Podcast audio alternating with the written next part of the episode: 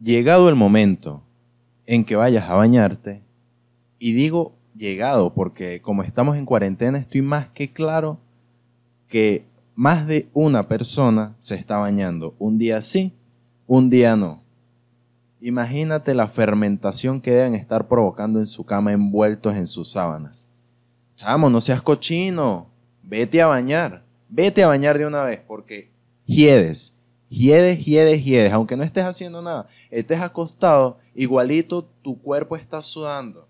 Está liberando esas toxinas, tu piel se está desprendiendo qué asqueroso eres de pana si no eres capaz de bañarte. Cuando vayas a bañarte, revisa tu ropa interior. Y si no está manchada, sigue limpio. Si está manchado, no lo uses más. Pero si no está manchado, sigue limpio. Y aquí empezamos el tercer episodio con mi consejo no ético de esta semana. Habla con un león. Habla con un león, con Juan León. Habla con un león. Venga si usted, no sea tan noche. Habla con un león, con Juan León. Habla con un león. Véngase usted y no sea tan toche. Bienvenidos a este tercer episodio del podcast Habla con un león. Sí, señores, el podcast que empezó a escuchar Juan Arango. ¿Qué ha pasado últimamente en el país? ¿Qué ha pasado? Estamos sin agua, sin luz, sin gasolina, sin dinero y ahora sin DirecTV. DirecTV cerró en Venezuela. ¿Qué viene ahora? ¿Sin pantalones? No joda, chico. Y que venga, que uno no se pueda agachar porque venga un policía de espalda y ¡epa! Bueno, eso lo están haciendo y eso que todavía nos están permitiendo que usemos nuestros pantalones. Imagínate, DirecTV se fue de Venezuela. ¿Qué caligüeva deben estar sintiendo los viejos en este momento? O, no, bueno, los viejos no, nuestros abuelitos, nuestros abuelos. Porque ese es su único sistema de entretenimiento. No como uno, el joven. De hecho, si tú tienes menos de 25 y estás sufriendo porque el DirecTV te lo quitaron, seguramente eres Nietzsche. Seguramente eres Nietzsche porque nosotros los jóvenes tenemos la, la, la posibilidad de, de entretenernos a través de WhatsApp, ¿no? Por ejemplo, tú escribiéndole ese culito que jamás te va para bola, coño, te entretiene al menos, ¿no? Esas falsas esperanzas que tienes con ella. Puedes meterte en Instagram, revisar las fotos, en Facebook, compartir, qué tal. Pero imagínate los abuelos que ni siquiera saben hacer una llamada. Bueno, ahorita sí, porque conchale, la tecnología ha estado avanzando y los abuelitos también avanzan junto con nosotros, no digamos que no. Pero que les haya quitado el DirecTV. La abuelita que ve sus novelas, ¿no? El abuelito que ve sus noticias. En el caso de mi abuela ve Alerta Aeropuerto. Pero todos, todos se entretienen. Alerta Aeropuerto y bueno, los asesinos en serie. Que si mi vecino asesino. Eso que pasan en Discovery Identination Discovery. Recomendadísimo. y bueno, no, a mí de hecho no, no me gusta ver ese tipo de cosas. Y es súper chimbo que, que, que estemos pagando por este tipo de situaciones. Ok, podemos tolerar el agua, ok, el calentamiento global, no hay agua para abastecer a tantos habitantes. Bueno, una labia ahí, tú sabes. Pero conchale, que te quiten hasta la televisión. Estamos como Corea del Sur, que en Corea del Sur no tienen ni siquiera internet. Y si seguimos así, a Venezuela nos van, nos van a quitar el internet de pana. Y ahí sí nos vamos a joder y tirar tres que joden. Pero no estamos tan lejos de que eso suceda. Del DirecTV lo único que creo que yo pueda extrañar es lo- los juegos de la Champions que es como lo que yo más veo, porque yo ahorita prácticamente no estoy viendo ni siquiera televisión. Lo mío es hacer este podcast. Habla con un león, suscríbete. Ver Instagram, ver películas, Netflix, sabes, La- las nuevas cosas. Bueno, nosotros aquí en Venezuela estamos viendo Netflix como de un año, dos años para acá, porque antes eso también era imposible por el internet tan patético que tenemos en este país. Pero bueno, ¿qué, ¿cuál fue el comunicado que emitió AT&T, que es la dueña global de DirecTV? Dijo que suspenderá sus servicios de televisión satelital paga en Venezuela. La razón porque Globovisión y PDVSA los- les estaba exigiendo que los quitaran de los canales de DirecTV. Pero nuestro queridísimo presidente estaba diciendo que no, que esos canales permanecen en, en DirecTV, no en los canales. ¿Por qué pasa esto? Porque la compañía de Globovisión, cuyo accionista principal, Raúl Gorrín, está sancionado por los Estados Unidos. Y los canales de PDVSA, la compañía estatal directamente sancionada por la OFAC, también pidió como requisito que para que DirecTV siguiera operando en el país debían quitarlos de sus canales. Como no pasó, chao DirecTV. Y de una vez empezaron a salir los memes y que vendo sartén marca DirecTV 10 dólares, información al privado. Al igual que ya hay más de uno por redes sociales y que vendo DirecTV colombiano. Ya nos están, ya está llegando el DirecTV colombiano, qué arrecho. Imagina, por ejemplo, este Intercable no, de- no dejó que el muerto Gieda de una vez empezó a publicar ofertas en satélites, no sé qué tal, los mejores canales, la mejor programación. Chamo, deja, no sé, unos tres días de luto, que DirecTV se vaya en paz, pero apenas muriendo, si vas a venir tú a formar la fiesta. Hay que tener un poquito de respeto entre las compañías, ¿no? Entre las competencias. Que de hecho ya, ya no sé si, si habrá competencia ni no, porque sin DirecTV, imagínate eso, qué, qué, qué locazo, qué loquísimo. Ahora sí hablaremos de lo que está en el título. Y me disculpan, yo no quiero que este podcast se vea relacionado con, lo, con la política. De hecho, no. Pero es que son tantas cosas que es imposible no hablarlo. Como les digo, sin gas, sin comida, sin luz, sin agua, sin, sin plata y sin seguridad también. Ni para decir que no, bueno, estamos al menos seguros. No, chamo, aquí es bandera. Aquí te robaste un niño de 5 años de pana. Y más en Caracas, horrible. Bueno, ¿de qué hablaremos en este episodio? Este episodio se va a titular Relativismo Cultural. ¿Qué es el relativismo cultural? Es una corriente de pensamiento que postula la idea de que cada cultura debe entenderse bajo sus propios términos o reglamentos. ¿Qué quiere decir esto? Que hay cosas que en nuestro país, vamos a poner Venezuela, que es nuestro país, hay cosas que son bien vistas, pero en otro país, pongamos Haití, son mal. Como hay cosas que son bien en Haití y son mal aquí en Venezuela. Poniendo algún caso para que no nos vayamos tan lejos, pasa con los indígenas. Los indígenas aquí de, del Amazonas, de, de Ciudad Bolívar, ¿cómo se visten ellos? ¿Cómo se los imaginan?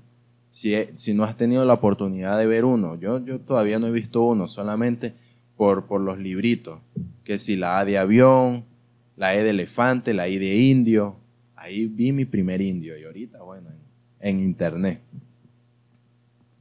Los indios se visten solamente con un guayuco que comprende una tirita aquí al frente, a veces, a veces, una que te tapa también la parte de atrás. Y si no, bueno, andas con tus nalgas echándote aire, relajado, fresquecito. ¿Qué mejor que eso?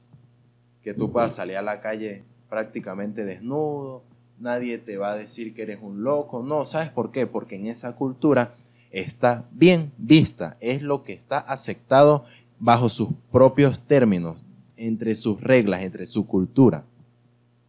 Pero, ¿qué pasa si nosotros nos vestimos así en pleno centro de cualquier capital de cualquier país? Catalogados como locos, o bueno, te pueden llevar para la cárcel por exhibicionismo, ¿no? Van a creer que estás loco, se va a ver indecente, va a ser mal visto, van a hacer que los niños miren para otro lado. Pero allá no, allá está súper visto. Ese es un caso de relativismo cultural. Otro caso, el de la poligamia.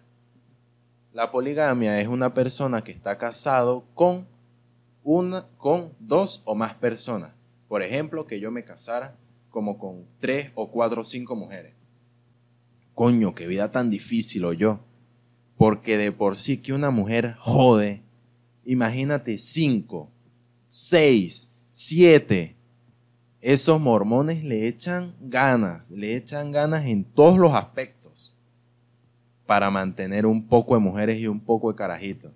Yo lo veo como, como triste, porque alguna, no sé, posiblemente aquí este, en mis pensamientos, una esposa puede tener celos de otra esposa, que si me la paso más con mi esposa número uno, que va a decir mi esposa número cuatro, que solamente la tengo para que me cocine, cosas así, o sea, son hasta eh, una cultura machista, ¿no? Porque casi siempre es un hombre y bastantes mujeres, o sea, un hombre con ese poco de mujeres y jodiéndola Todas, todas.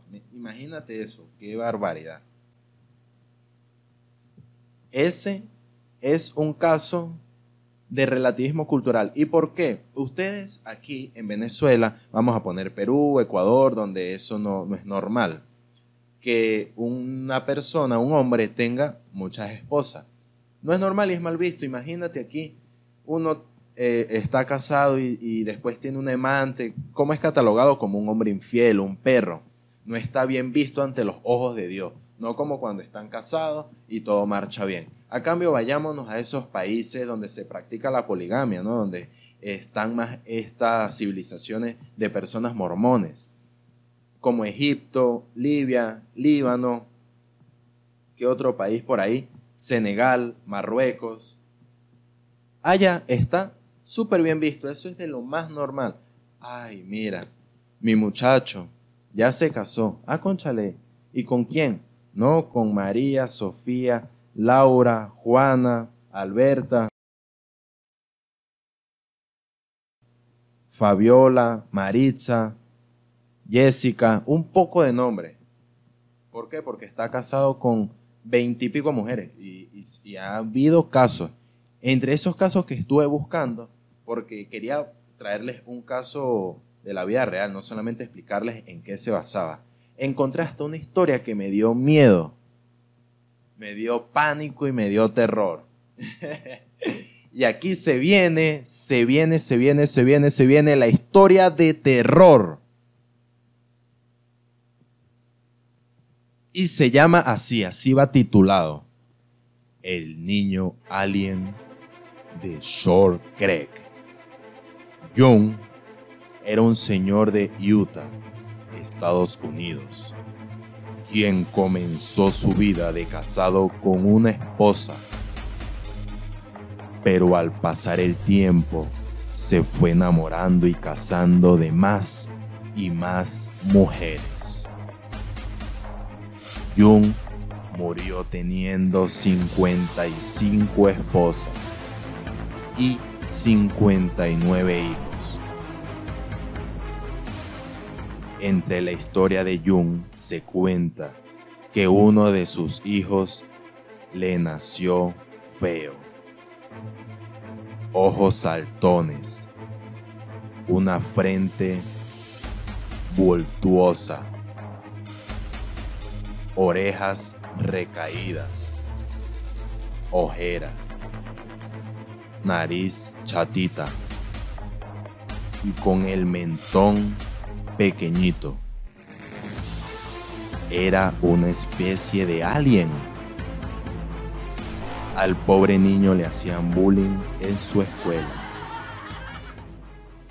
donde le decían el niño alien. Así fue hasta que lo llevaron a un doctor y se dieron cuenta de que su enfermedad era por sus genes, donde fue denominado como deficiencia de fumarasa. Hasta aquí la historia de terror de este tercer episodio, sí señores. ¿Qué pasa con esta historia de terror? ¿Qué pasa con esta historia de terror? Que este hombre tenía 55 mujeres. Si yo me estaba quejando de 5, imagínate tener 55. Me imagino que hasta se, se confundiría llamándolas. Porque mi abuela se confunde que tiene dos nietos, dos nietos, y a mí me llama Marco, que es el nombre de mi tío. Marco, mira, ven. ah, no, que tú, ¿cómo es que te llamas? Ah, Juan Pablo, vente. Sí, sí, ven, ven, ven se confunde con, con dos nietos y dos hijos. Ahora imagínate ese hombre teniendo 55 mujeres. Bien, buena retentiva de memoria, buena memoria para retener tantos nombres de sus 55 esposas. ¿Qué pasa con su hijo? Su hijo parecía una especie de alien. Aquí voy a estar mostrándoles esta foto donde aparece cómo son estas personas.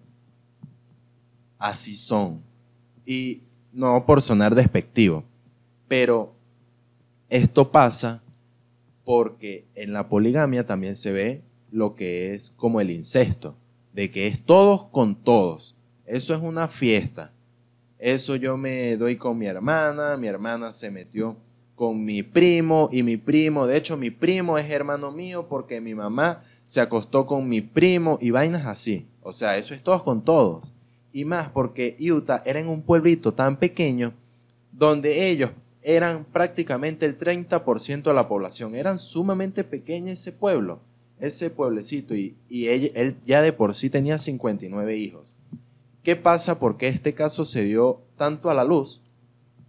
Porque cuando fueron al doctor, el doctor ahí se empezó a dar cuenta y empezó a indagar, a hacer investigaciones de que la mayoría de sus casos venían de Utah entonces empezó a crear hilos, ¿no? Como un super detective. ¿Qué pasa aquí? ¿Qué pasa allá? ¿Por qué estos chamos me vienen así tan, tan escoñetados en la vida? Pasa por los genes.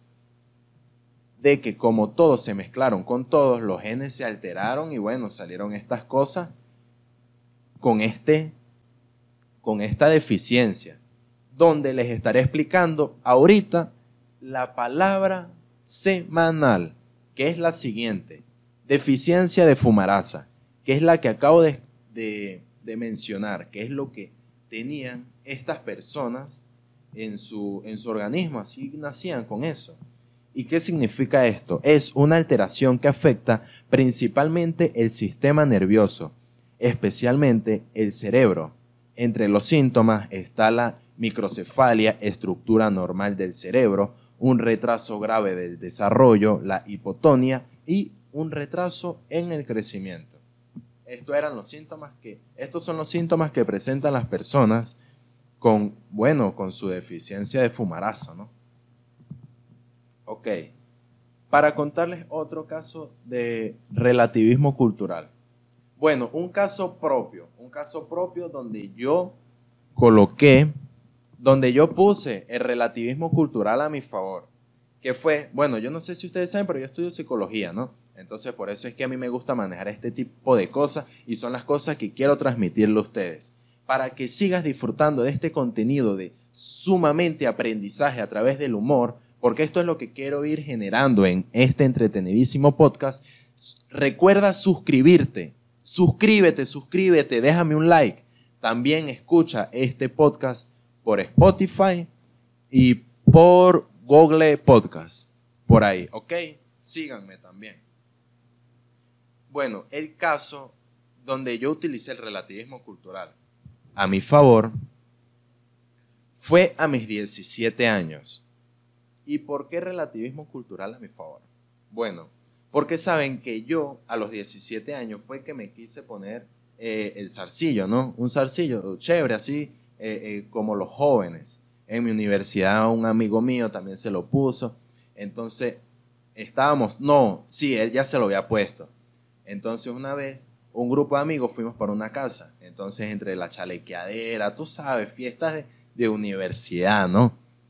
Este, mira, pero me dice, vamos a ponerte un zarcillo. Y yo, coño, no, chamo, porque mi mamá se, mi mamá me pega yo. Mentira, ¿no?